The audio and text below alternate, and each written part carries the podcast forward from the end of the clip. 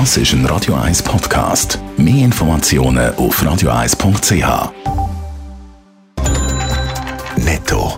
Das Radio 1 Wirtschaftsmagazin für Konsumentinnen und Konsumenten wird Ihnen präsentiert von Blaser Greinicher. Wir beraten und unterstützen Sie bei der Bewertung und dem Verkauf von Ihrer Liegenschaft blasergreinicher.ch. Die Meldung hat der Allianz Sutter. Zum Können in der Stadt Zürich wohnen verzichten Familien auf Platz und Zimmer. Das zeigt eine neue Studie von der ZKW. Trotz Wohnungsmangel wohnt in der Stadt Zürich mehr Familien. Um sich das zu leisten, wohnen viele auf engerem Raum und Kinder müssen zum Teil Zimmer teilen.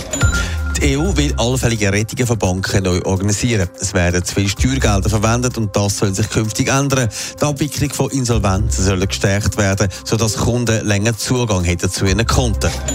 Der US-TV-Sender Fox News muss wegen Wahlbetrugsbehauptungen bei den US-Wahlen dem Hersteller von der Wahlmaschine 780 Millionen Dollar zahlen.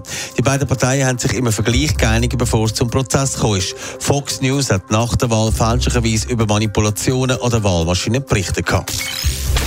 Kann die UBS durch einen Steuertrick wegen der Übernahme von der Credit Suisse einen Haufen Steuern sparen? Das wäre möglich, soll aber politisch verhindert werden. Allianz Sutter, die Grünen wollen das verhindern und Sympathien für ihre Anliegen, die sind gross. Ja, es ist schon bei der Rettung von der UBS 2008 so gewesen. Der Verlust hat die Bank längere Zeit keine oder wenig Steuern müssen zahlen. Das könnte auch der Fall sein mit dem Verlust von der Credit Suisse. Aber die Grünen gehen auf Barrikaden und planen mehr Emotionen, die sollen das Bundesgesetz anpassen. Der Grund, beim letzten Mal hat die Bank Steuern gespart und gleichzeitig Boni ausgezahlt und Gewinn verbucht. Gibt es denn da Unterstützung für die Grünen? Das Parlament hat ja die 200 Milliarden Sicherheiten für die UBS nicht einmal abgesegnet und dort ist in der Sondersession ja zünftig gewettert worden.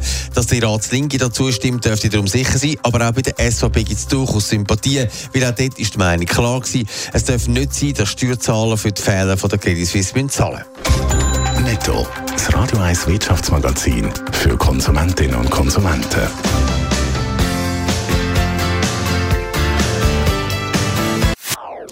Das ist ein Radio 1 Podcast. Mehr Informationen auf radio1.ch.